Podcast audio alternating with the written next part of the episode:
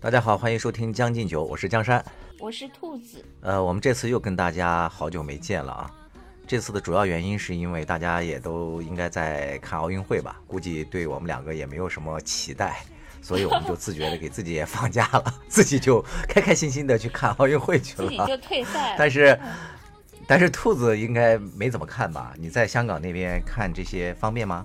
对，就是呃，我觉得是这样。我在香港，一个是那个，且不说啊，就是非常忙，就没没有太多的时间去全程跟。另外，在香港这边呢，就是它虽然也有转播那个奥运会的比赛，但是他基本上是围绕着那个中国香港的运动员的项目在转播。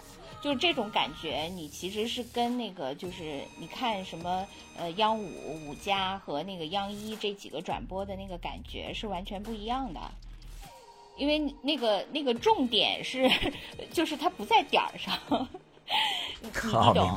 对，它就是 不在点儿上。然后呢，那个我后来只好就是又搞了一个翻墙翻回去的那个那个软件。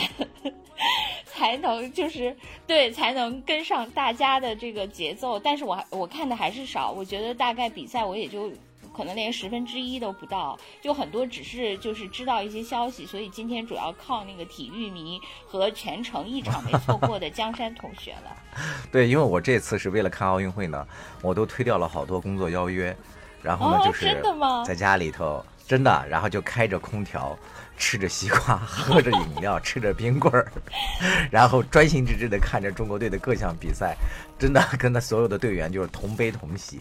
这几天心情也是起起落落，嗯。然后那个到目前为止呢，其实中国的这些体育健儿们他们的表现还真的是挺好的。就目前中国金牌榜应该还是第一位吧，已经是在我们录音的这个时候已经是二十三块金牌了。哎，我感觉。我感觉就是那个当时这届奥运会呃开始之前，大家都纷纷表示没兴趣，对这届奥运会兴趣不大，因为之前就就好多那个就是几经波折嘛，对，蹲错了好多次才开幕的，呃，然后又各种那个之前的那个开幕式也是被大家各种嘲嘛，所以。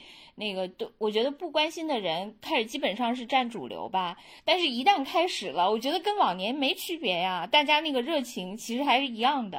我觉得不但跟那个往年没有区别，反而是应该准确的讲是比往年更加热烈，这个网友的这个情绪。嗯，我觉得一方面是因为那个疫情嘛导致的，其实大家在这种情况下旅游啊、出行啊都已经被禁忌在家里了嘛，好多比赛都一年多就几乎没有什么比赛了，大家其实。关于那个体育方面的一些热情是需要释放的，对，然后对这点对对，然后还有一点就是，当然也知道咱们中国现在所处的这个国际环境是吧，也在发生翻天覆地的改变嘛，就很多普通的比赛，大家也赋予了它一些不同的含义吧。我觉得在这种情绪的带动下，大家其实看奥运，一是呃非常热切的盼望着中国队能够夺冠，另外一点呢，亲身呢也下场呢去和对方的国家。展开另外一场那个奥运会。今今年奥运会很大的特点之一，我觉得就是网友下场开撕，是吗？你都围观了哪些撕的那个场面？那最经典的就是关于这个乒乓球嘛。哦，对，乒乓球的这个混双，呃，因为是近十七年来吧，中国的那个乒乓球金牌头一次旁落，而且是。落在了中国人最不愿意看到的这个日本国手里嘛？不，我觉得中国人更不愿意看到的是中国台中国台北。这是对，还有比日本这是第二点，这是羽毛球的。对对对，先说这个日本的这个这个，然后那个伊藤夺了冠之后，然后日本国就挖出来他的很多故事嘛，就是包括呃，他妈妈从伊藤小的时候就在他耳边不停的跟他讲说那个。女儿呀，说这个只有你能打败中国队呀，什么的，就是相当于做梦的时候也在给他催眠嘛。哎，为什么他妈妈就是他妈妈怀有了一个这么远大的梦想？是啥情节呀？他妈妈非得要打败中国？爱国情节吧。哦，好吧，我我觉得那个，如果说一个那个，他小时候应该日本还是比中国各种那个实力领先吧，就除了体育以外，经济实力领先，其实很难说。那个会怀有这样的梦想吧？他是跟中国有啥那个特殊的渊源吗？呃，倒没有什么特殊的渊源，就是他妈妈本身是一个体育爱好者，就狂热的，就是喜欢乒乓球这个项目嘛。但是被中国压着这么多年，我觉得可能就是，好吧，呃，就这就就这场之后，你看那个中日网友就撕的不亦乐乎嘛，就在那个各个社交媒体就开始对撕，然后中国的那个。抖音啊，还有诸多上面呢，就出现了很多的这样的，就是网友的一些那个言辞挺激烈的一些话嘛。尤其是，呃，很快那个中国队就打脸那个伊藤了嘛。我发现好像日本人本身可能是他出于给自己加油这么一个民族习惯，还是怎么样，他非常喜欢把话说得很满。你看，像咱们中国人呢，就是秉承着这个什么签受益这样的一个。古老的那个传统嘛，每次就是把那个赛前的任务都定的比较低，但日本人是每次是就定的特别高呃。刘国梁不是在一次那个采访中就说，这次那个日本把这个奥运会的金牌就是乒乓球的设为五块嘛，他就还挺幽默的说，但是不够分啊。他说：“你看，我们中国队至少要拿四块，说日本人至少要拿三块，伊藤自己就要拿三块，说这可咋整啊？” 然后就虽然那个伊藤把第一块混双拿走了嘛，但是紧接着在这个呃女单里面，她不是很快就在半决赛就被淘汰掉了嘛，就被这个呃孙颖莎，尤其是她和孙颖莎的对决就是非常的那个好看，是因为这两个其实是同年龄段的。都是二十岁的小将嘛，就他们两个未来还要再缠斗，缠斗很多年。而且那场那个孙颖莎打得非常好，真的可以用那个荡气回肠解气来讲。因为那个孙颖莎当时第一局大比分赢了，然后第二局呢是呃三比八落后，在这种情况下，然后强势逆转，然后就四比零，很干脆的就把那个伊藤给干掉了嘛。哦，就要给你表演一个反杀，是吧？然后那个另外呃，不是表演一个反杀，就要表演一个反杀，可能也不是对。要是一路都大比分领先，就不够爽吗？对，从那个结局来讲是反杀，但可能从主观性上来讲，我觉得孙颖莎还没有这么胆子大。其实中国那个那个教练就李隼不是赛后接受采访说嘛，说我们准备了大概五年嘛，就是这场球，大家都在练嘛。就是一定，因为乒乓球是我们的国球嘛，一定不能那个在这个那个坑节上，就是把我们的那金牌就拱手相让。这个混双，咱们是不是之前是以中国香港那一对选手为那个假想敌在练啊？因为我记得呃有一个微博热搜，好像是说那个呃中国香港杜凯琴啊，对他们意外被淘汰了嘛，然后说那个啊不是不是，中国应该是准备了几对儿。那个水谷隼和伊藤，这个是一直是首要的目标，一直都是。哦，咱们以前是那个一直赢他们俩的是吗？嗯，对，没输过。但是输输给过中国香港那队是吧？啊，对，输给过他们。哦，哎，其实我跟你说，我感觉啊，就是我自己，当然没有你那个全程跟，就是我作为一个那个偶尔来吃瓜的群众，我感觉这次就是网友的这个呃。就是所谓的这些热情，其实是有一些变化的，因为我觉得，其实，在更古老的中国，体育才是必胜，就是肩负着中华民族 的那个呃国民精神的那么一个项目，这个咱大家都记得。但是我感觉现确实随着那个中国国力的增强，就是金牌这件事情当然很重要。但是已经没有原来那种意义了，就是好像我们国家强不强都要用这个金牌来证实。我觉得现在已经就是，就是它更当然它还是包含了其他的一些含义，除了竞技以外的一些含义，但是已经没有原来那么沉重了。这点我觉得我还是感觉到了。但是呢。我觉得很多网友，他就是说他的那个情绪，他还还是有一个惯性，就是呃，原来体育从小就是在中国人心目中，他承担的那个角色，就是他在他心里还是有一个惯性的。就是他应该如何看待运动员的失败？就是运动员他那个跟什么国家他的责任什么之间的关系？我觉得他还是有一个原来的惯性。所以我我第一次这次奥运会第一次有印象的是那个射击比赛里那个王璐瑶发的那个微博嘛，他说我怂了什么穿着睡衣拍了一张照，后来就被网爆了嘛。就被网暴了以后，对我感觉那是第一次的，就是一个热点，就针对那个就是稍微有就是面对失败的时候，因为面对那个胜利夺金，这个网友的那个反应就没什么可说了。就关键是那个面对失败的时候，就大家是一个什么样的反应？就我感觉，就当时不是就一轮网暴这个王璐瑶吗？对。然后。嗯，但是那个时候就是有很多那个人就出来，就是做一些那个就是呃舆情上的一些引导，就是说你不应该这样网暴运动员，要以一个正客观理性的那个那个来看待。所以我觉得这这轮那个引导以后，就是那个网友，因为他虽然原来出于心理惯性他会这样，但是实际上就刚才说了，因为随着中国的增强，其实这个原来的那个那个那种心理的渴望，其实渐渐已经没有了。所以我觉得。网友还是可以被引导的，因此就迎来了你刚才说的那个混双的那一场，那场后来失败了以后，虽然大家都在骂那个就是这个什么呃伊藤的这个这个呃对，都都在骂对手，但是对于咱们这两个人就完全没有网暴，对对对他们俩特别的那个理解，就是因为刘诗雯也泣不成声，我也看了那个视频嘛，大家都在那儿就是很心疼他们嘛。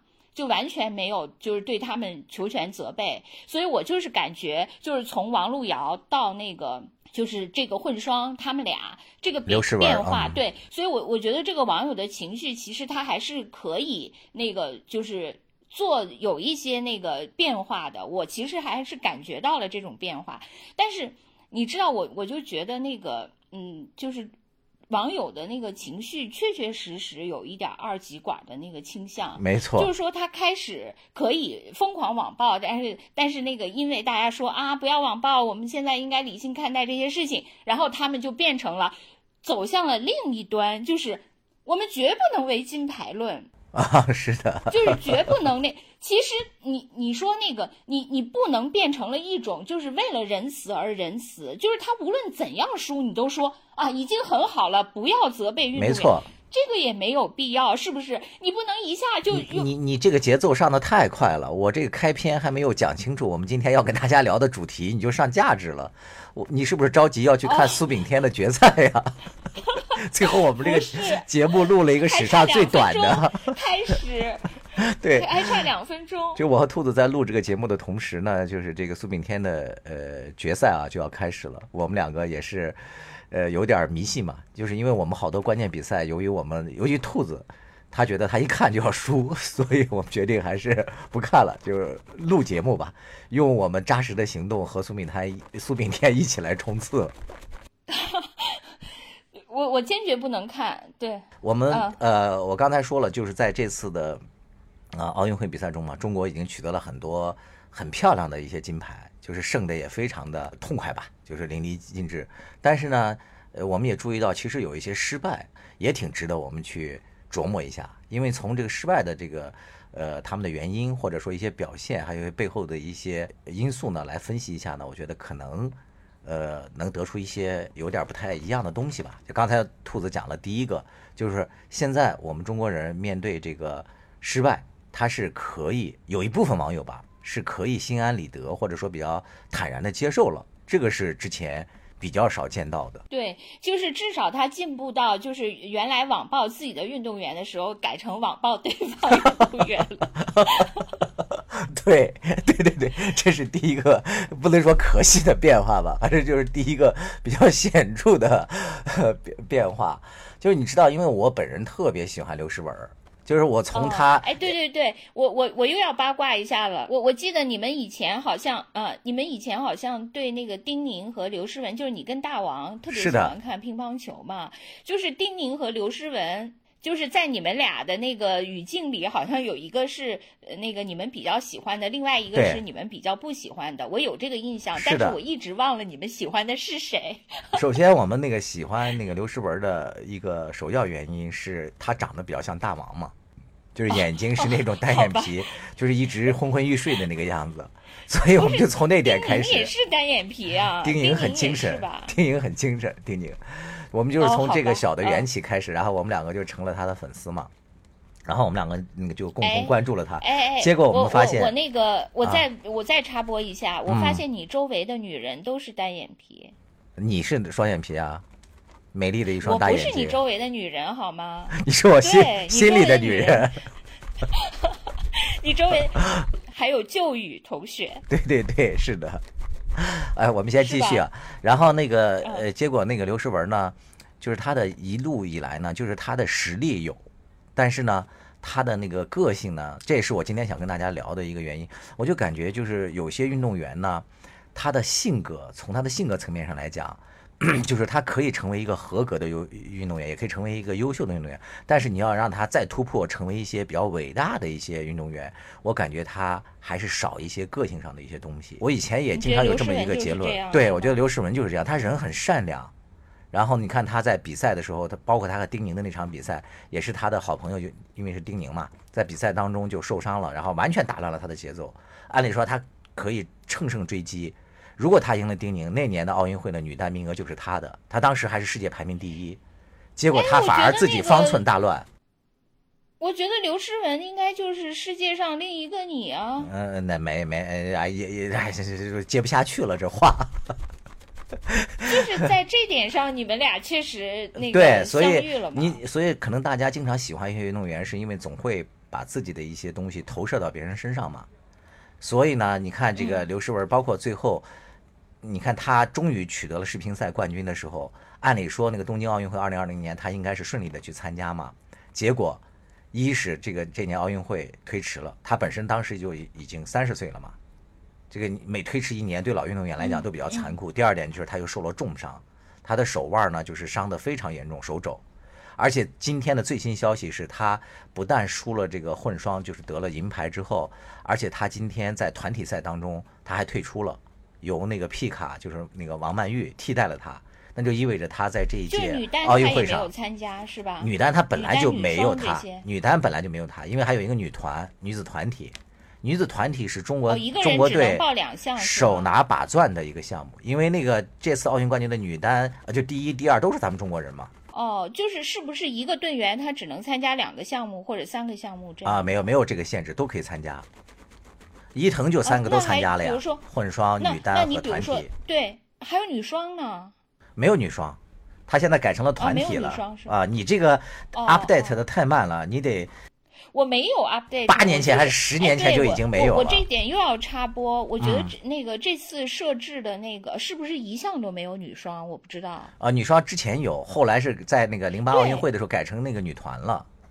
就是女子团体，女子团体里面有那个两个女单和呃那个呃有四场女单和一场女双。我我觉得这次那个就是游泳，我觉得游泳本来就是一个那个金牌大户，就可以拉开。就比如说你游泳特别强的国家，你就可以通过游泳这个项目拉开跟别的国家在金牌榜上的距离嘛。结果这次又加了什么混合什么游泳。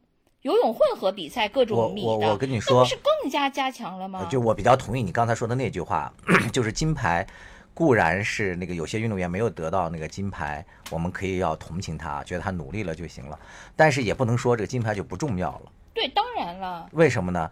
就说到这个国那个那个国际话语权的这个问题，在这个话语权的问题上，中国其实现在在这个国际上还是很受欺负的。呃，你刚才讲到了一个参赛名额的一个事儿，游泳你讲的，他就可以无限制的设置这个比赛项目，呃，参赛运动员也不限制。这些国家呢，就是像美国，因为美国游泳强啊，他就可以不停的那个拿金牌。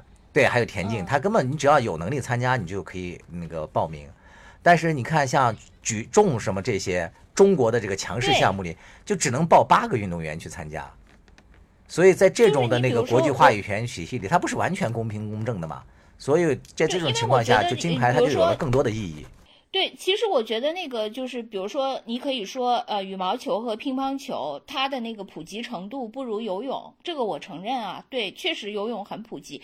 但是问题是，实际上你的那个金牌设置那个项目本身已经很多了，你又分男女，又分不同泳姿，然后又分什么不同长度，然后又分什么那个那个，现在又搞了一个混混合，就原来是一个性别的接力，现在还有混合接力。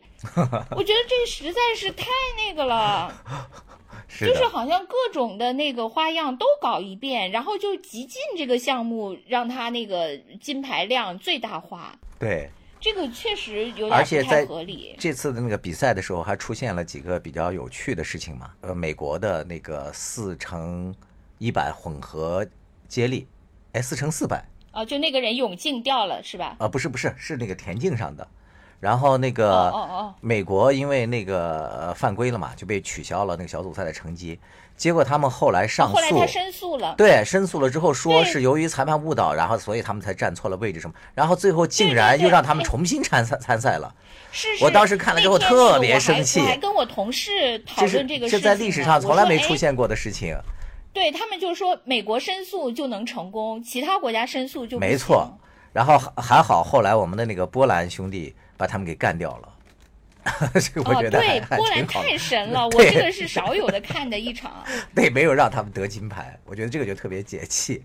还有一个就是，呃，除了那个刘诗雯的这个失败，咱们说过了之后，还有一个第二个想说的就是那个肖若腾和孙伟的那个失败嘛，就在男子个人全能的比赛上，嗯，这也是第二次掀起了那个网络网友那个和那个日本人大战的这个狂潮嘛，因为当时那个全能比赛的时候。这个我相信你也看了，就是因为那个肖肖若腾全程表现的，就是大家的讨论。对，肖若腾不能说是零瑕疵吧，但基本上是已经那个超水平发，而且是那个质量是非常高的。日本的那个选手十九岁的那个叫桥本什么，记不太清了。他在那个跳马的时候，有一只脚都跨到了垫子外面去了，然后最后才扣了零点一分儿。然后后来不是那个，对这个。让大家就非常的那个气愤嘛，然后那个肖若腾被扣的那个分儿，然后申诉了之后，说是他因为没有举手向裁判致意，扣了零点三。是，是，就是这个关于这个，我看了一些讨论，这个，嗯，他是这么说，他说好像就是呃，就是说呃，你确实是，就是他那个现在好像体操比赛。不太强调那个就是落地的这个稳定，就是稳定性或者你那个位置不太强调那个，就是按有人去查了那个体操比赛的规则，说确实是就是如果你。呃，最后落地的时候，就像那个日本选手一样，有一有一个腿在外面，他确实就扣零点一分。然后呢，那个就是咱们中国这个选手，确实因为后面没有跟裁判致意，按照规则就是要扣零点三分，而且还说那个他是就是他忘了嘛，嗯，就是他忘了，他就因为他觉得自己 这套非常完美，然后他就下去了。下去以后，后来那个教练可能他们俩才想起来，他又回来。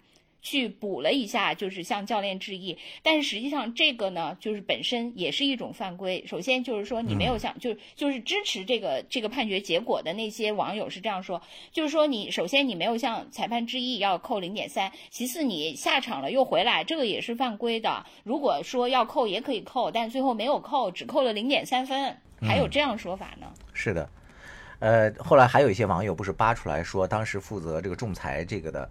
那个裁判是，呃，印度人嘛？那个印度裁判呢，之前还有过一些反华言论。他曾经在他的社交媒体上公开就说过，说那个必须有人出面把这个中国的一些什么管管中国嘛，就类似于就说中国不公平竞赛什么的。他就出面了啊，对 对对，出面了，每次他就亲自出面了嘛，就管了管中国。当然，我觉得在这次的那个表现当中，我觉得那个呃肖若腾呢表现的还挺大度的。我觉得从另外一个层面也展现了我们中国人的自信嘛。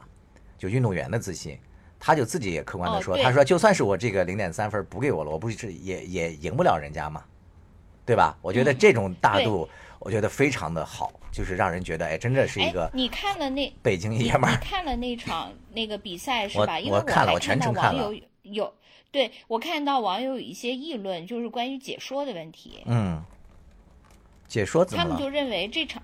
对他们认为这场的那个就是陈是陈静是吧？陈陈莹，呃，陈莹啊啊，对他们认为这个人的解说就是也比较那个，就是带节奏。哦，是吗？我没怎么注意这个。对，有有人是这样评论的，就其实那个就是有人就说说这个陈莹，她那个就是呃比较那个带节奏，就是呃就是她好像在那个解说中就是尤其表表现出就是你对中国人怎么这么不公平啊，好像有有这样的一种那个那个表现，所以那个网友因为也都是听解说嘛，因为很多网友我明白了啊，嗯，他在那个语里面呃语气语气里面呃有一些这个意思。他就一直在赞美那个中国运动员的动作嘛，他说：“你看这个脚尖绷得多直，在空中这么难度的都没有分腿什么的。”对对对，是有是有这个，但是他没有直接的表达出来说裁判不公正。他没有这么反正就是有人说他那个就是就比较带节奏嘛，然后后来那个又有人在那儿质疑说那个你们真的希望听到真正公正公平的解说吗？嗯，就是说你解说到底应该是呃有没有那个倾向性或者有没有立场的？哎，你你这个说的非常对，我马上就可以给你举另外一个例子，就是在那个游泳的解说当中，有一个女孩不是叫那个张萌萌萌啊，张萌。哦，对，那个游泳的解说很好啊，我觉得。对，其实我听了也还可以，但是呢，我后来发现他在网上呢也遭遇很多人的一些那个抨击，就是说他有些人就认为他表现的过于客观了。他总是在客观的叙述这个解说如何如何，然后呢，中国运动员夺那个夺金的时候，他表现的不够特别兴奋，尤其是在前面那个几场的时候，就张雨霏什么之类的时候，他没有声嘶力竭呀，或怎么怎么样。很好啊，那个解说。对，其实我也觉得还行，就是从那个咱们也都是干这行的嘛，从专业性上来角度来讲来，就首先是那个专业知识介绍的非常的呃精确，然后另外一个呢，就是在那个大气上呢做的也也挺那个。客观大气的，然后中国人夺冠，我觉得他也挺激动的。但是，但是我觉得不用所有人都狼嚎吧，都失态，是吧？因为每个人的那个 表达方式，对，我觉得其实没有必要。但是后来有些网友不就扒出来他的一些黑历史吗？哦，他也有黑历史。他有这个张萌好像是在北京奥运还是什么奥运的时候，在解说一个跳台跳水的时候，他当时因为那个导播没有把他的那个麦给关嘛。没有关掉，他当时就说了几句话嘛。他说：“哎呀，这跳水的什么什么运动员，说那个不是单亲。”就是那个同性恋，你懂吗？就是那个 里面有一些那个呃那个性别歧，有一些那个身份歧视嘛，对一些弱势群体的。哦，这个话就一下子引起了很多一些那个人的反感。哦，可能还是主要是对他这个就是那个没有太爱国，就比较反感。确实，那个你知道这次就是有一个嗯，我咱们不是做广告，就是有一个那个咪咕视频啊，对，其实还还非常好，他应该是中国移动下的吧？对。呃，对，他是请了那个所有的那个退役的那些运动员，还有一些老的解说的人去。好，嗯，是的。对，很多人都去看那个嘛。但是据说那个就是乒乓球那个蔡猛，蔡猛不是原来在央视搞解说乒乓球的他自己的乒乓球打的也非常好，嗯。对，然后那个日本队员打了一个球，他说了一句“好球”，结果就被网爆了。那这个，反正他也挺 这个有点惨。对我觉得赞美一下别人打一个好球，其实没什么吧。哇，哇，那个那个苏炳添九秒九八第六，天哪！哎呀，没关系，他已经在那个半决赛当中跑出世界第三好成绩了。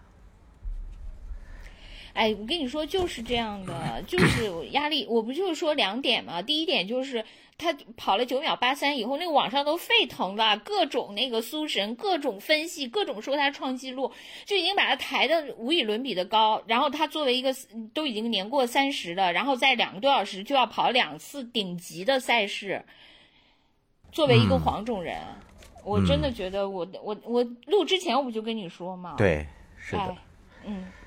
嗯，不过我觉得他不会那个，就是他还就是网友还是会非常赞美他的，虽然那当然了，绝对的都有点遗憾的。对，当然了，没有一个特别好的，在这个那个最终的结局上没有一个特别好的 ending 嘛，但是也不能更改他这个创造了伟大的历史这件事情啊。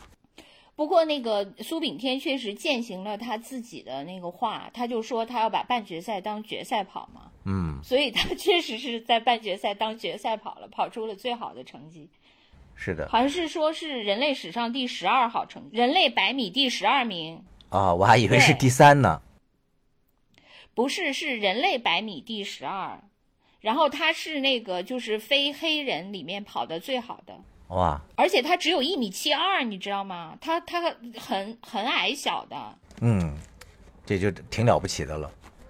其实所以跟那个什么博尔特那么那个大高个儿、大长腿。对。你想那个你得频率是吧？哎，你你说以后是不是我们要那个啥呀？就像那个举重啊，不是分那个体重来举吗？比如什么六十七公斤级、多少公斤级？我们能不能限制那个身高？比如说。腿长一米，腿长一米二这样的人来比赛，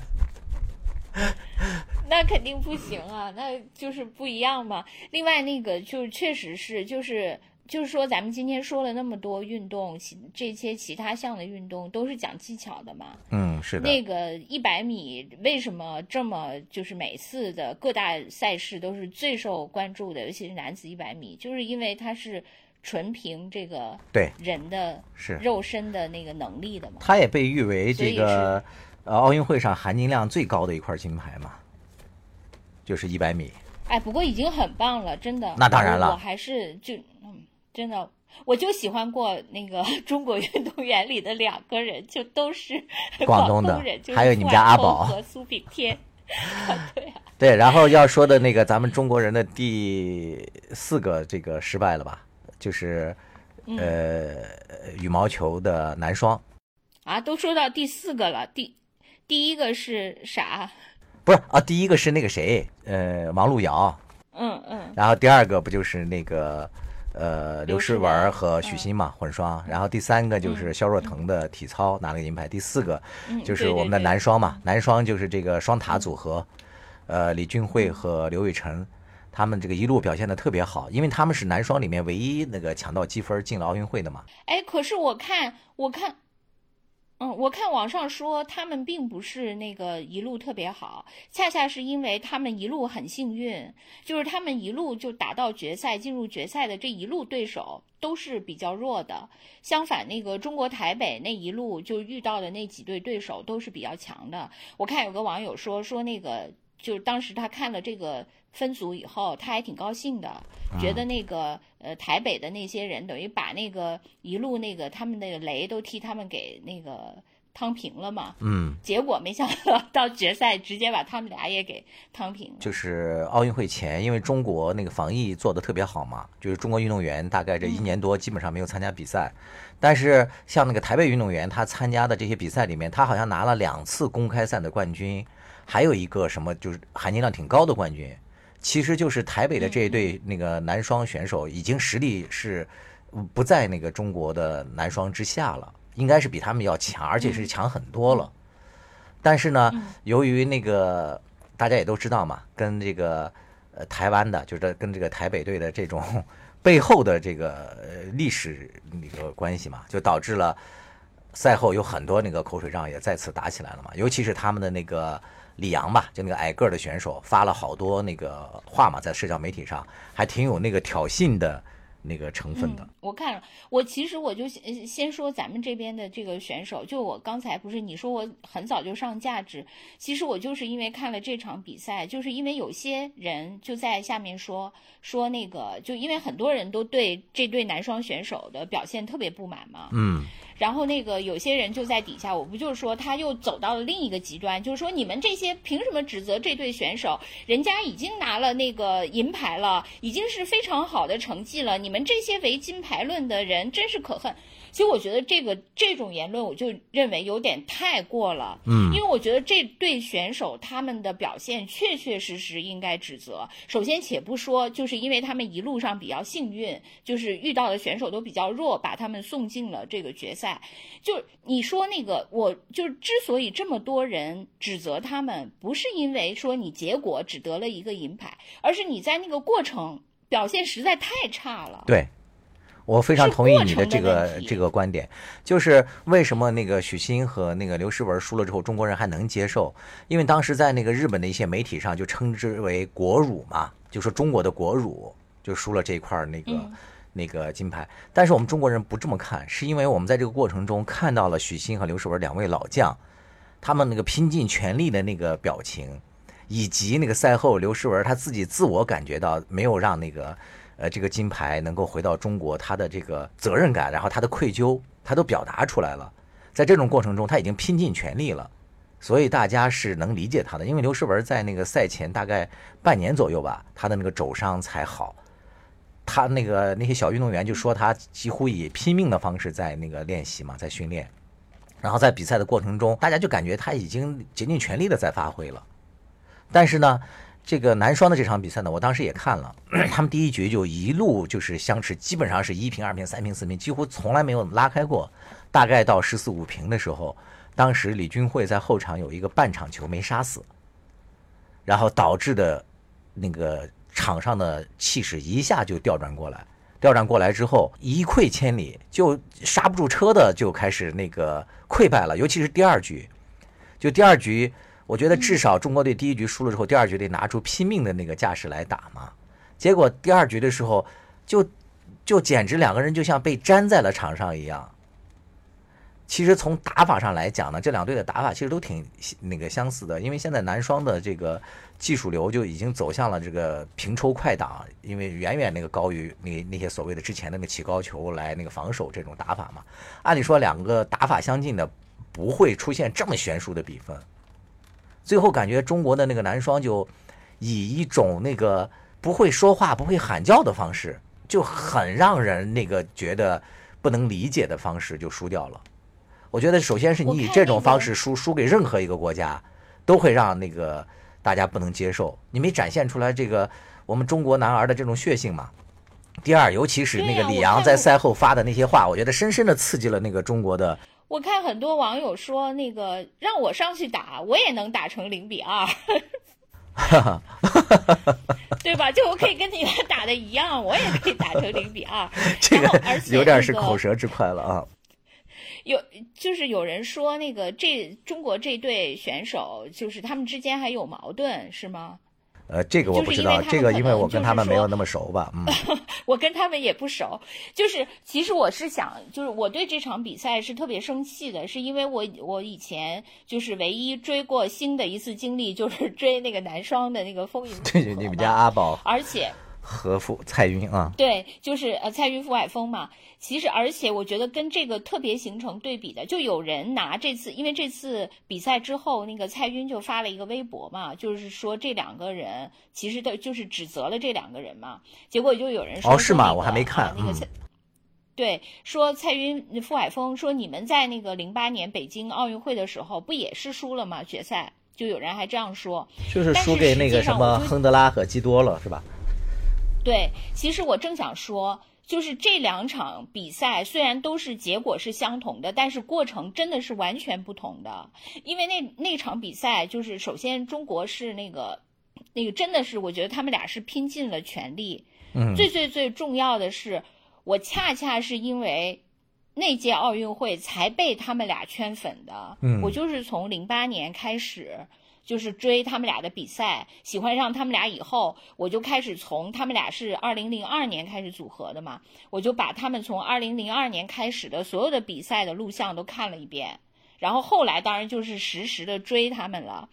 你说这个能一样吗？就是同样的是两场奥运会的决赛，同样是输掉了，一场能让我圈粉，一场能让我气死。对，所以你说那些总拿说啊，都是已经是银牌了，还有什么可？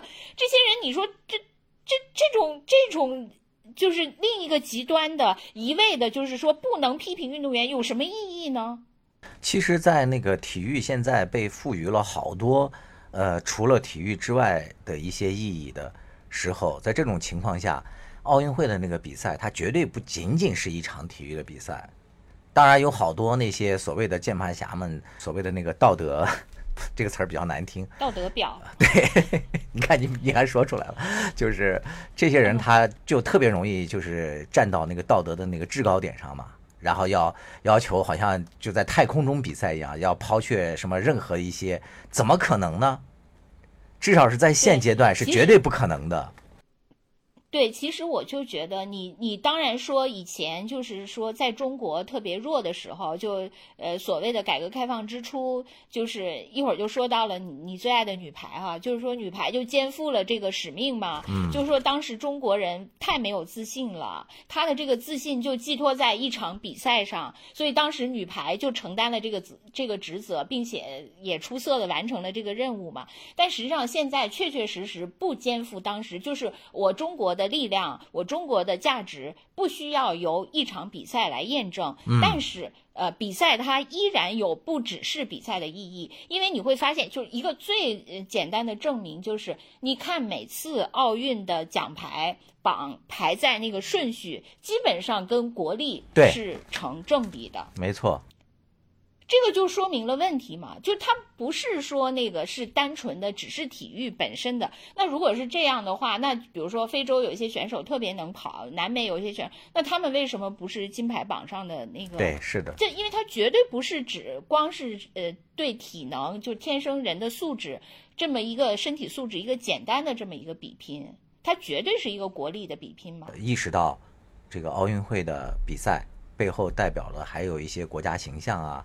还有一些这个国与国之间的这个较量啊，就是暗暗的使劲儿吧，可能是有些网友是踩着这个节奏走的。所以在这次的那个羽毛球比赛当中呢，这也算是一个小插曲。那个女双的比赛不是出现了那个 C 语言嘛？我不知道你了不了解，就是那个陈清晨和贾一凡，对他们那场我也看了，他们在对那个中国语言，对他们在对那个呃韩国的那个比赛的时候，就因为韩国队一开始就第一场就喊的特别响嘛。然后就声音特别响，我当时也在看，但是因为韩国运动员一直都爱喊，就咋咋呼呼的。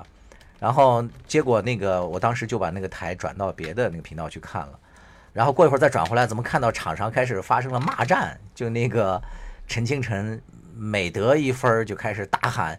就是那个沃沃 那个什么什么就不用说了，然后后来网友就是替他解释说，他喊的不是国骂，他只是说的那个英文是 watch out，就是对他们有各种给他那个 缩写，然后来解释的。对他那个固然打的是很解气，是吧？打出了那个气势或者是怎么样，但是从我个人的角度来讲，我觉得他的这种喊叫就有一点太过了。因为你想一想，如果到了场上，那每个国家的人都在操着自己的语言开始互相对骂，那不就变成了骂运会了吗？所以，就我的个人观点，反正对方也听不懂。对，但是怎么可能不懂？比赛嘛，怎么可能不懂？我觉得现在这个这个互联网这么发达，对方网友很快就会明白这是怎么回事了。呃，我觉得他，我说对方运动员嘛，对方运动员在中场休息的时候，赶紧手机 Google 了一下。就是我的观点是呢，我觉得我喜欢陈清晨他们的这种气势，但是我觉得他这种形式呢可以改一下，你可以大喊大叫，或者说稍微修饰一下嘛。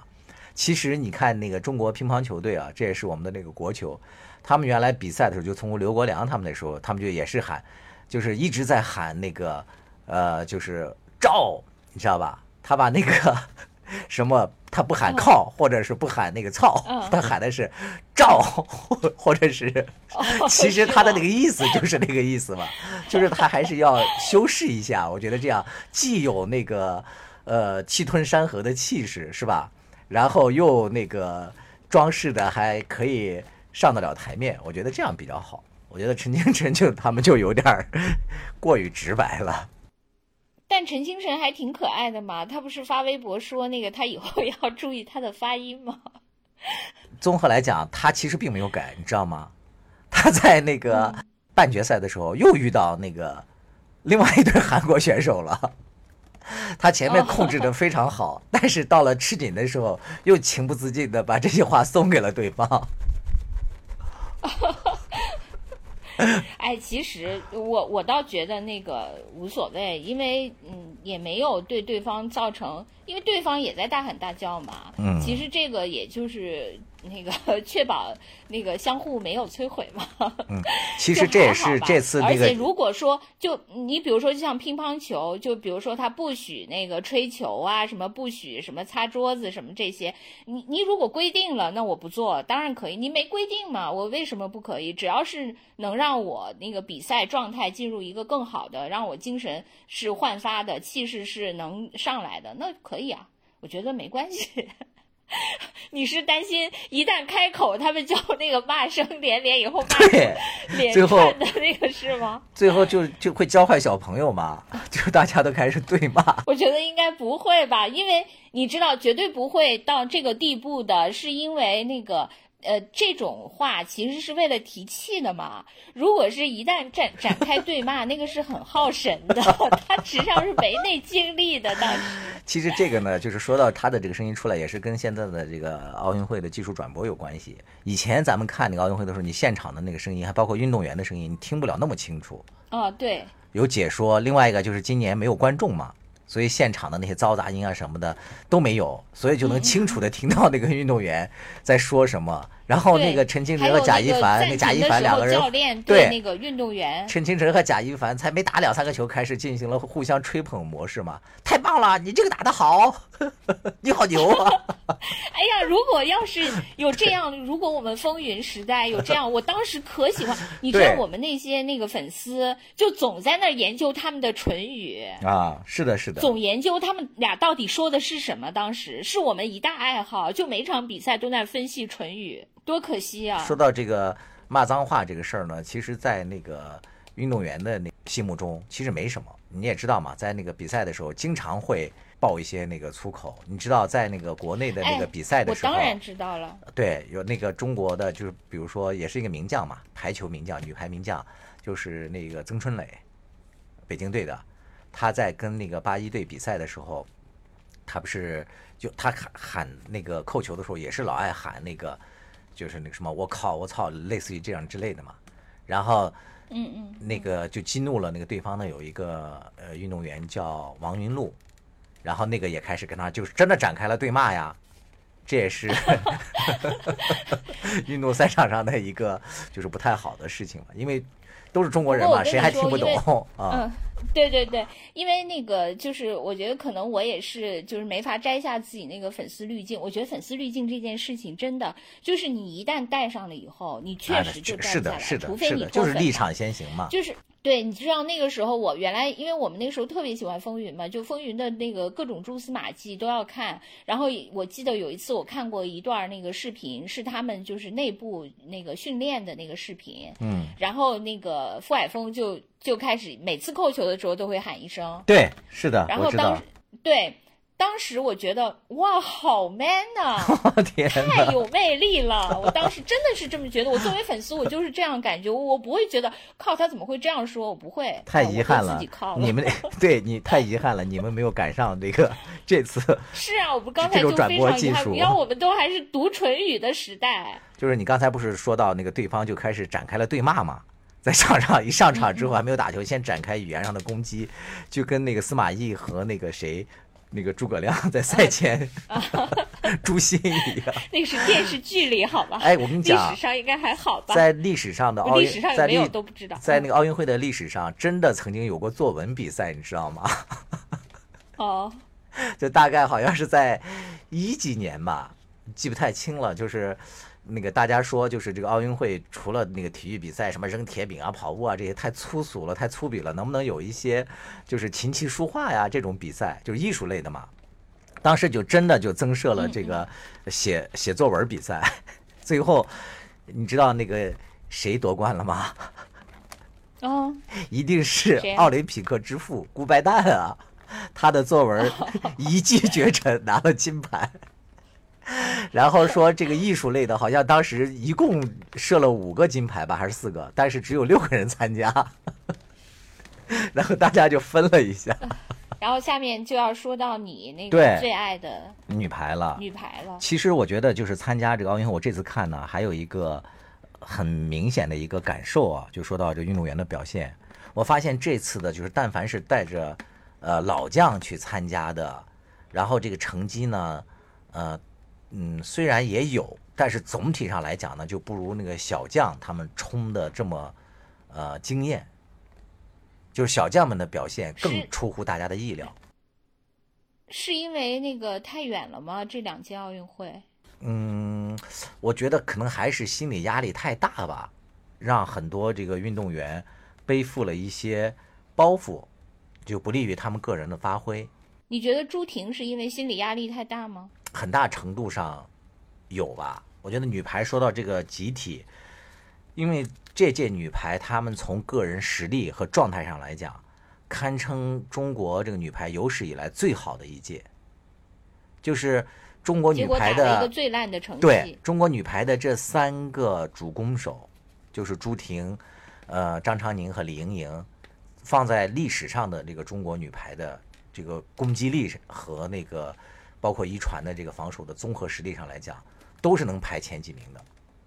就是中国女排从来没有过这么强的三个女那个主攻同时出现，另外还有在副攻上有这么高的两个副攻，拦网还不错的，进攻也不错的，然后以及防守串联都不错的，就就是说从纸面实力上来讲，中国女排应该是夺金的最大热门。然后背着这个沉重的压力，他们出征之后，结果成绩打出了历史最差，所以现在呢？哎，我想问。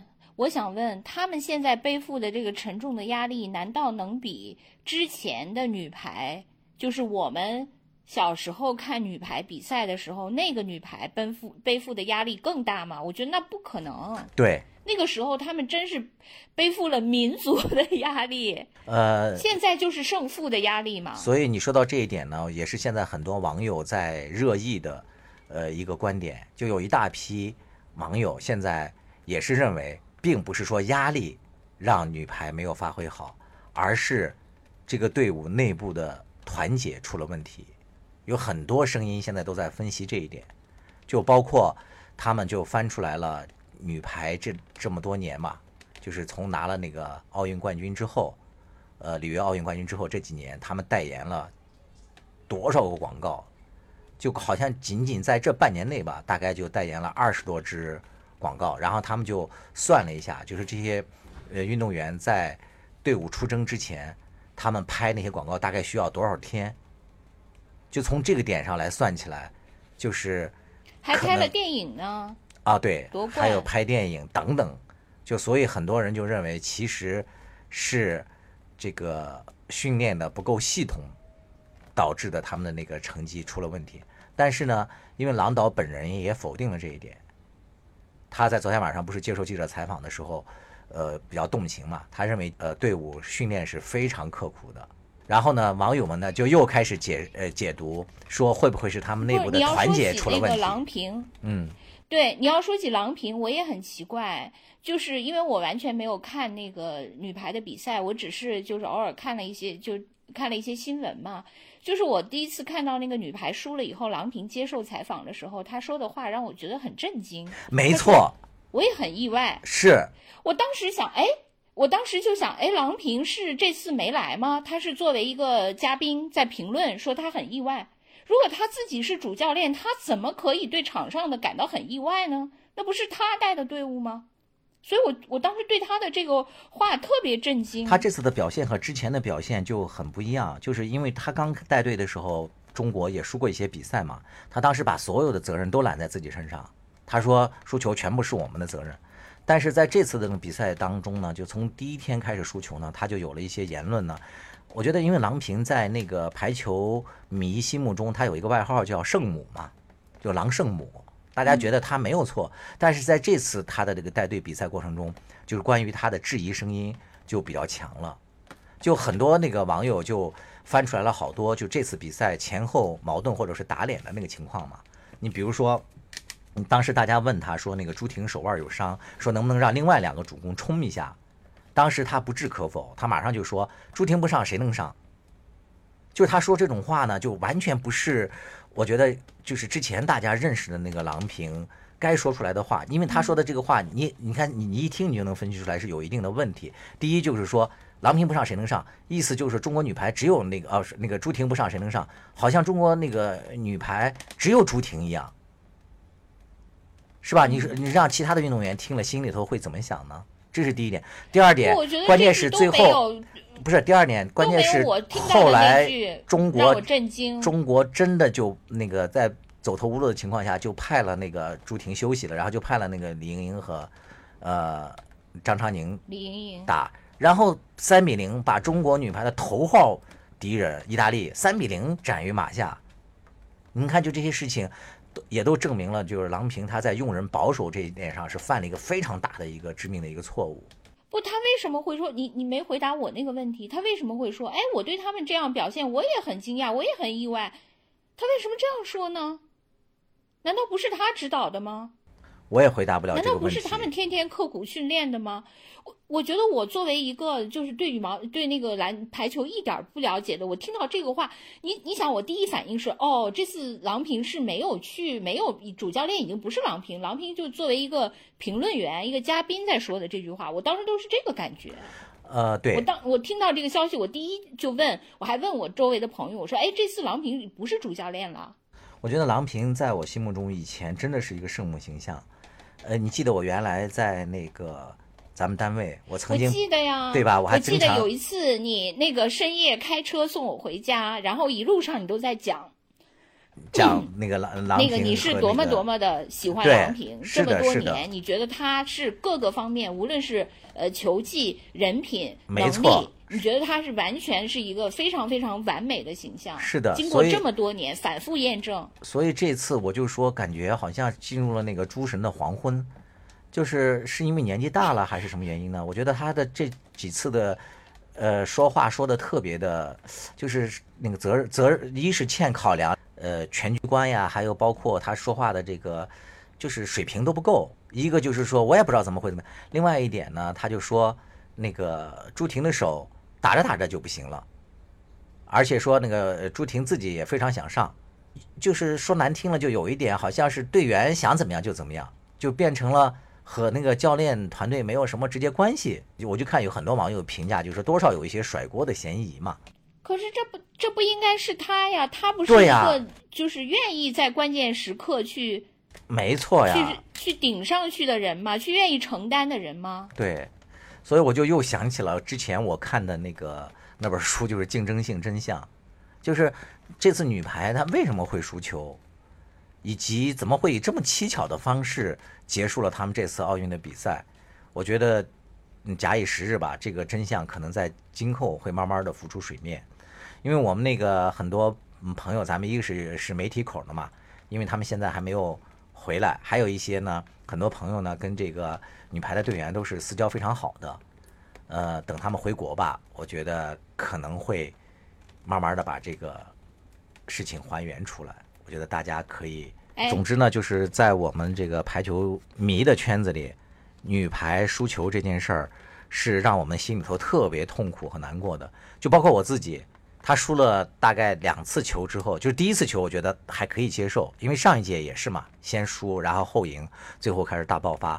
我还以为这次，对我也以为这次要要那个复制那个那个什么呢？甚至我还乐观的认为郎平在下一盘很大的棋。我当时还真的是这样想的。跟我刚才说那个什么孙颖莎似的。啊，对，是的。说结果后来输美国，然后又开始输那个俄罗斯，尤其是输了俄罗斯那场，简直是我都快喘不过来气了。对，第第四局是二十比十四领先，然后被人给打蒙了，输了。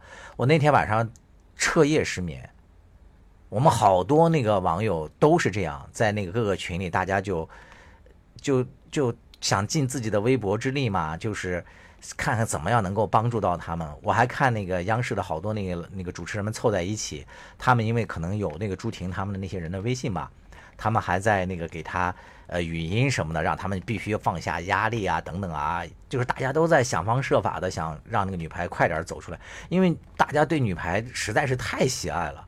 我在网上看到有一条留言，那个那个留言他说，由于中国女排输了这几场球，这几天。呃，中国队拿的很多金牌，在我眼里都失去了原有的色彩。然后底下是呃七八千人点赞，倒不是说那些金牌不重要了啊，是因为中国女排在国人的心目当中实在是太太太太重要了。哎，我觉得，哎呀，说到这里，我心里头就又有些难过。我觉得就是呃，唯一让我欣慰的是，在那个朱婷没有上场的情况下。年轻的那些其他小将们，然后又打出了中国女排的这个风格，然后以一场那个漂亮的三比零吧，呃，赢下了那个意大利，让人们对那个女排今后的走向依然又有了一些那个信心吧。要不然，我觉得真的是太意难平了。是还是因为意大利也没有使出全力？我觉得不是，有有这种声音，应该不是，因为意大利它必须要争一个好的名次。因为现在中国所在的这一组里面已经实现了混混乱嘛，如果说他输球之后，很有可能就是在巴金斯或者是将来的那个四进二里面，他就得遭遇另外一个头号劲敌，就是塞尔维亚，这是他绝对不愿意看到的。而且那个意大利上的是全部主力，只是呢，中国女排打出了自己应有的节奏，意大利打的也很好。那这么说。朱婷由最大的功臣变成了胜利的路上的一个障碍了。现在呃，不是一个障碍吧？至少说她的状态或者说她的那个发挥是。中国女排这次输球的直接原因，那朱婷有没有解释呢？就有没有出来接受采访，对她自己的这次？没有，都是那个郎平在替她说，就说她手伤很严重嘛，她那个手腕伤，她确实是有伤。因为这次中那个朱婷的表现和她之前任何一次的大赛的表现都判若两人，但是实际上她的这个信号啊，在就是她的这个实力下滑这个信号，在近两年的比赛当中都已经呈现出来了。包括他打世俱杯，包括在打国内联赛，他的那个表现都远非他巅峰时候的他能够具备的。只是呢，呃，中国女排呢依然呢把它放在了一个核心的位置，没有及时的意识到这一点。就是不，那不可能意识不到这一点啊！就是为什么郎平就呃就不会做更好的排兵布阵呢？这也是很多大家觉得比较诧异的一点。就包括我看那个原来那个央视的那个评论员刘建宏，他是说足球的，但是呢，他都在第二场中国女排输球的时候，他就说为什么不可以让朱婷休息一下，让其他人冲一下呢？结果第三场依然是朱婷主打，就为什么会这么保守？郎平为什么会在这次的从那个指挥到赛后的接受采访的解说？都呈现了一个不一样的他，我觉得这个是这次输球之后留在我心里特别大的一个谜团。哎，对，我觉得你的这个分析哈，就是还有你的那个重点，就完全看出来你是一个粉丝，就是普通网友的那个呃，就是重点是另一个方向。你知道普通网友的重点是什么吗？是那个王梦洁啊，是的，就是那个自由人，是的，是的，对。普通网友都把重点放在了自由人上，说这个自由人非常之拉胯。自由人是另外一个教练从原来山东队带来的，这又是属于那个用自己的人，什么呃没有那个择优等等等等。这个是网网上那个普通网友的一个重点，你来评价一下这个。这个我觉得王梦洁的表现呢，就是中规中矩，她没有大家说的如此之差。在网上流行的很多一些他的黑图，其实都是一些历史比赛当中，而且有一些那个，就是从嗯不懂球的人看出来，呃是一种解读。但是有些就截的那个片段嘛，实际上我觉得还是有失公允的。就王梦洁好歹也是就是两年前女排世界杯的世界最佳自由人，嗯，当然呢，在这次的奥运比赛当中呢，她的状态有起伏。但是呢，王梦洁绝对不是中国女排输球应该，就是，呃，绝对不是中国女排输球的关键，绝对不是。或者是不是头号因素？头号因素还是郎平的排兵布阵和朱婷的奇特表现。嗯嗯，我觉得就是中国女排的教练嘛，要负主要责任，因为你手里头抓的是一把好牌，堪称王炸。但是呢，你把这副好牌呢，生生的打成了。最后一名，我我的直观感受是，这个女排，我不知道他们在场下怎么样，至少在场上，他们打的不是一个球队，是打的是六个人的球，各打各的，就相当于把王炸拆开了，一个一个的往外出，斗地主，你能斗赢过谁呢？即使是你有俩猫，嗯，也会被人给你炸死。就是说明他们虽然每个人都很强，但是呃加在一起就是呃一加一加不但不大于六，还小于了六。对，所以我们今天说了这么多失败，包括前面的那些失败，有些失败是可以接受的，只要他拼尽全力了，争取赢，但是没有赢，我觉得这种我们都是可以接受的。但是呢，像有一些输的，就是呃没有骨气，尤其是在一些。这么重要的比赛当中都没有意识到自己的责任，打的那个浑浑噩噩的，就是甚至都是，呃，说难听了就有点软骨头的，这种我觉得特别不能接受。还有一种就是明明我自己的实力非常强，结果到了场上，也不知道是什么原因，我莫名其妙的就像梦游一样打了个稀碎，这种我觉得是心里头最最不能接受的。嗯。其实我就觉得这次那个看球，我觉得最大最大的那个一个特点不是看球了，就是看比赛。其实那个我觉得，嗯，就是除了刚才说的那个比赛那个成绩以外，大家其实说的最多的是一个关于那个毒奶的问题。嗯，对，对吧？好像那个很多人都在那说说，哎呀，怎么我一看就输了？对，是的。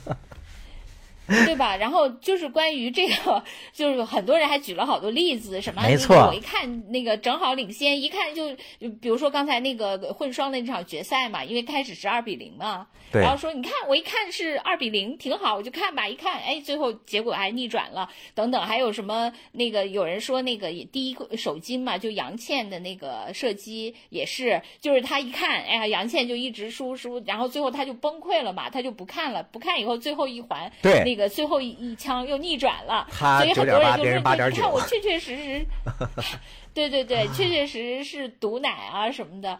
就然后还有人说这个是这届就是新涌现的一个最新的现象，然后还有人更深度分析说，你看这个就是九零后、零零后那个一个种丧文化的体现什么什么的。但是实际上，我觉得这个不是，因为关于毒奶这件事情已经存在了好多好多年，绝不是那个最精彩。就你比如说，你不是跟我讲过吗？你说你小的时候，那个只要一看就那个。中国队就输，最后你把自己蒙在了被子里，结果差点都窒息。对，真的，对我真的就是满头大汗，我也不敢那个出来，因为我觉得一出来就输了。那个时候我还是一个小学生，那个时候就看乒乓球嘛，那时候是个小学生。嗯，后来看风云也是，风云比赛我这么多 年我都没有。没看过直播，我风云比赛这么多年，就是因为都是看的录播。就是因为我们普通人其实心里头也都深深的爱着我们的这个国嘛，也都特别想使劲儿，但是呢又没有一个好的途径，所以就找一些各种稀奇古怪的那个方式来贡献自己的力量。你知道，在打那个在打那个俄罗斯队的时候，中国女排在打俄罗斯队的时候。我们有个球友正好在，对你做了什么祷告的行为？我还没有。我们有一个球友正好在那个啊，就海拉尔去旅行嘛，那边不是有好多那个俄罗斯的一些东西嘛，他就买了一些套娃，他在酒店里看，然后那个那个俄罗斯一得分，他就拼命的抽打那个套娃，做法，最后他说我的手都快打肿了，然而我们还是输了。就大家都是通过这些自虐的行为嘛？就刚刚那个，就是苏炳添这个，就是他开始下午，因为我们有一个小群嘛，就每次就说到这个毒奶的问题，然后后来那个我们其中有一个群友，就是也是我的一个老领导，他就说，他说其实这就是总说自己毒奶的这些人，恰恰是超级自信的人，因为他太自信了，觉得竟然认为自己能够左右比赛。对，然后后来我们就我们这个群就经常拿这个事情开玩笑嘛。你说以后会不会出现这样一种情况，就是越重要的比赛收视率越低，是因为大家都怕自己是毒奶，都纷纷不敢看。对呀，我我不是刚刚跟你说嘛，我就是追风云，就是从二零零八年一直到二零一二年那个伦敦奥运会，就他们夺冠嘛，就这四年当中，他们参因为那个羽毛球比赛特别多嘛。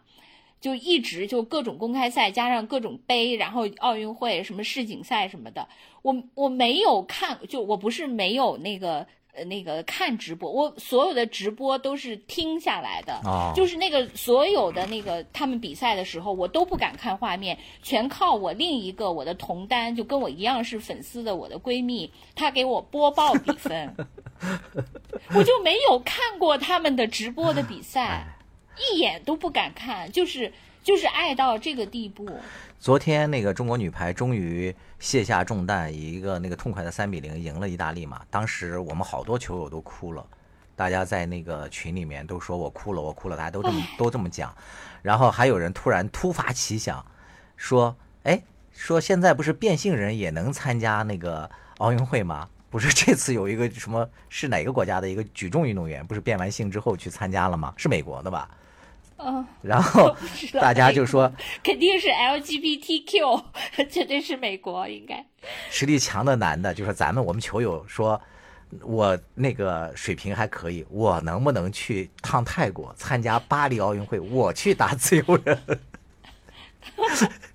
虽然是玩笑，但是我觉得还是展示了他们对这个女排、对中国的这些呃体育的这些不舍的这种之情吧。反正至少从我自己，我还会依然爱着女排，真的，我还会依然继续看他们的比赛，继续听他们的。说着说着，我又要哭了。说说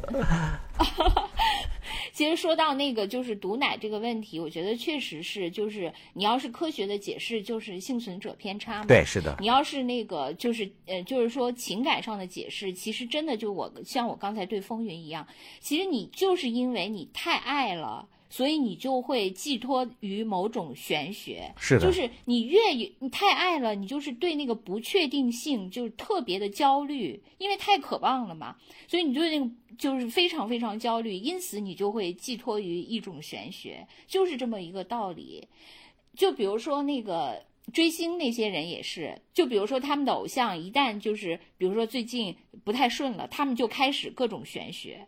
我的那个。呃，朋友是某明星的粉，就是在那个呃过去一年，他那个追的那个偶像，就是呃当时星运不太好，他们的那个粉丝群一年都在搞玄学，就整天靠求神问卜度过了最 艰难的时期。我觉得人都是这样嘛，就而且那个我记得我还看有人说，所谓的越高层次的人越相信玄学而不是科学。嗯。你知道为什么吗？嗯，为什么？有人就解释，就是说，因为就是这些所谓高层次人，他们其实都是一些成功人士嘛。就他们的成功，实际上就很多人当然呃接受采访、写自传、什么回忆录，都宣称是通过自己的努力、自己的聪明、自己的果断、自己的勇敢，其实跟运气才获得。但实际上，他们心里知道，嗯，是某种运气。对。或者说，就是我们经常说的，从呃客观上来说，就是呃形势比人强嘛。没错。有的时候是你这个时代发展的红利，你你赶上了这个风口，你成为了一只飞翔的猪，等等等等这些。但是人是不会，就是对外是不会承认的，或者说他那个呃。至少他不愿意承认，嗯，是这样的，他都是认为是的，是的，不是平台的功劳，是我的能力，不是时代的那个红利，是我的那个本领，都都是这样的。其实这个也可以用在那个奥运会的比赛当中。你比如说像刘诗雯和那个许昕，他们在第七局开始奋起直追的时候，大概是五比八的时候吧，然后就气势中国队已经完全起来了，就再打下去很难说的。然后在这种情况下，日本队突然来了一个擦网球，这就是运气啊。嗯，你说像这种东西是吧？如果那个运气是中国队拿拿到了，那这个结局很难说的。所以说，理解了这一点上来讲的话，其实是不是金牌有很大的情况下和运气是有很大关系的。我们有一些失败不所谓接呃不接受，是因为你就根本都没有到要比运气的那个阶段，你自己就已经先怂了。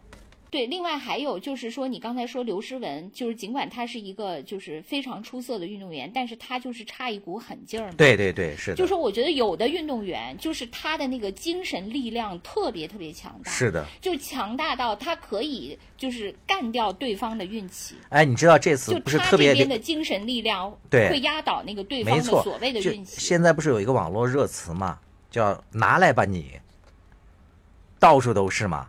就尤其是在这次奥运会的时候，好多标题都是什么什么金牌拿来吧你，我觉得用在好多运动员身上真的是有那种舍我其谁的霸气，特别那个妥帖，用在他们身上。对，所以就是说，像刘诗雯她这种，就是可能她一个是性格比较的温和，嗯，另外有的时候就是还有一类运动员是思虑过多。哎，对，是的。对他思虑过多也不行，你性格不够狠也不行。就是有些人他就是他的那个意志特别特别的强大。对，我觉得那个傅海峰 就是这样的一个代表。完了，最后我粉丝的本质又露出来了。是的，又借机开始推销自己的偶像了。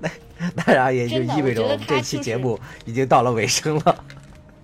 终于达到了我的目的，进入了我们两个的漫谈时间。接下来是兔子向我不遗余力的推广 傅海峰取得的成就，可能是人类有史以来最伟大的羽毛球运动员。哎，你别说，真的是，你说傅海峰啊，真的是呀，那届是跟，哎呀，是啊，失敬了，失敬了。是跟蔡赟，后来他跟那个张楠嘛，但不管怎么样。他就是凭借他的这个力量，给中国的那两届男双奥运金牌，前五人，目前看后这个来者也不大。如果那个对风云有兴趣的，欢迎加我微信，咱们再聊。哎呀，失失敬了，失敬了。